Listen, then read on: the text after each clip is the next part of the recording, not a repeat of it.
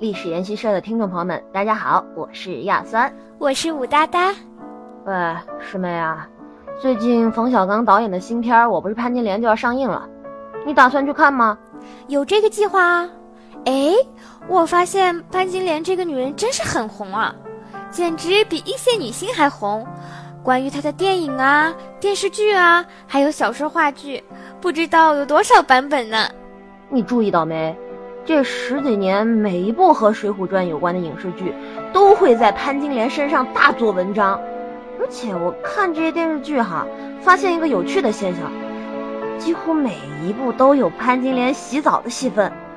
更奇怪的是，央视版的《水浒传》，潘金莲洗了四次澡。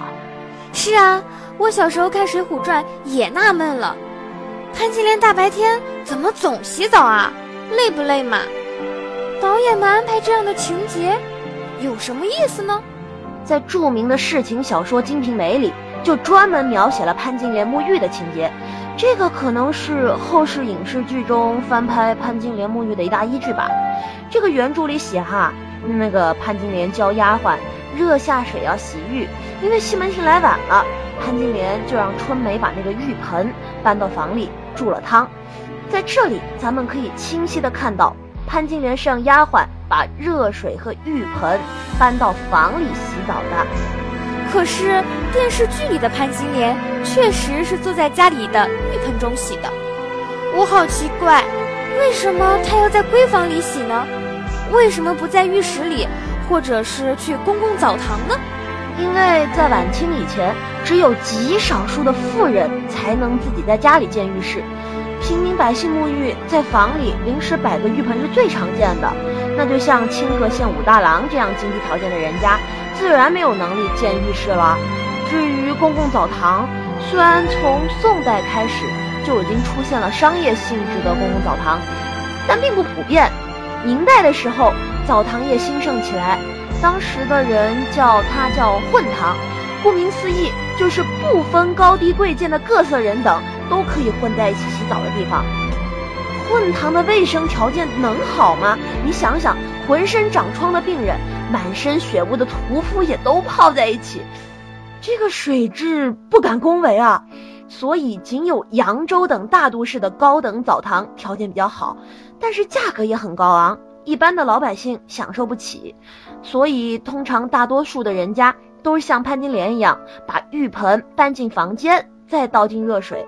即便是达官显贵，浴盆也是那个时候最主要的洗浴方式。就比如说《红楼梦》里边贾宝玉洗澡也是。原来是这样啊！我还记得央视版《水浒传》中的潘金莲第一次洗澡，是早晨起床以后，她先是劈柴烧水、揉面做饼，然后呢叫醒武大郎送她上班。忙完家务活之后。洗澡呢，成了他这一天放松自己的方式。潘金莲这时候表现的完全是一个贤妻的形象啊！啊，是啊，到潘金莲第二次洗澡的时候，剧情就开始有变化了，因为武松来了呀，打乱了他原本平静的心绪。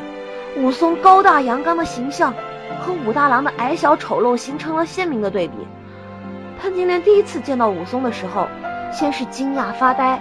而后若有所思，展现了一种失落与自怜的情绪。《水浒传》里潘金莲的苦闷和自怜，都是利用洗澡传达给观众的。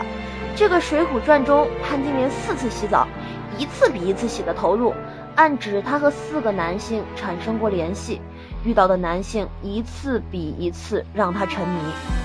那从潘金莲自身角度看的话，她与武松才是美人配英雄嘛。然而，竟然嫁给了一个形貌猥琐的武大郎，确实心里不平衡。这个洗澡的首要目的自然是清洁身体，但是在古代，沐浴已经不仅仅是从身体层面清洁污垢，而是蕴藏了清洁道德、洗涤精神的意味。那明清时期，有很多贞洁烈妇自杀殉夫的时候。他们那个地方的地方志都会写他们在自杀前沐浴更衣，这种写作套路正是把沐浴包裹上道德的象征意义。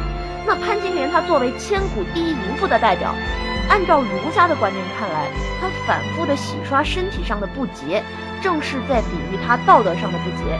身体上的灰尘可以清除，但是道德上的肮脏难以。《水浒传》和《金瓶梅》中刻画潘金莲沐浴，实际呢也代表了潘金莲寻求理想型男女结合的象征行为。那为什么洗澡能和男欢女爱联系到一起呢？师姐，那是因为在先民的观念中，水被视为生命的源泉，很多地方都有水生殖的信仰。古人不懂现代科学知识啊，不少人认为女子受孕是因为水的作用，因此女性想要怀孕生子，都希望到水中沐浴，沐浴演变成了一个受孕求子的关键程序。所以说，这个沐浴既然被古人看作女性求孕的方式，自然暗含了寻求男女欢合的意味。当人们分清水和治孕并无联系时，这一行为的象征意义仍然保留了下来。《水浒传》和《金瓶梅》都是明代小说，我发现明朝这类描写世俗生活的小说很多啊，甚至肉蒲团啊这种，好像都是明代的吧。嗯，晚明艳情小说的大量出现，确实是中国文学史少见的奇观。这和晚明社会反传统、反思想禁锢的风气有关。很多士子都渴望打破道德观念的束缚。按照儒家非礼勿视的观念，赤裸身体绝对是不雅的，窥探隐私更是罪恶。所以，为了尽可能的追求刺激、新鲜。创作者是想尽办法挑逗观赏者的神经啊！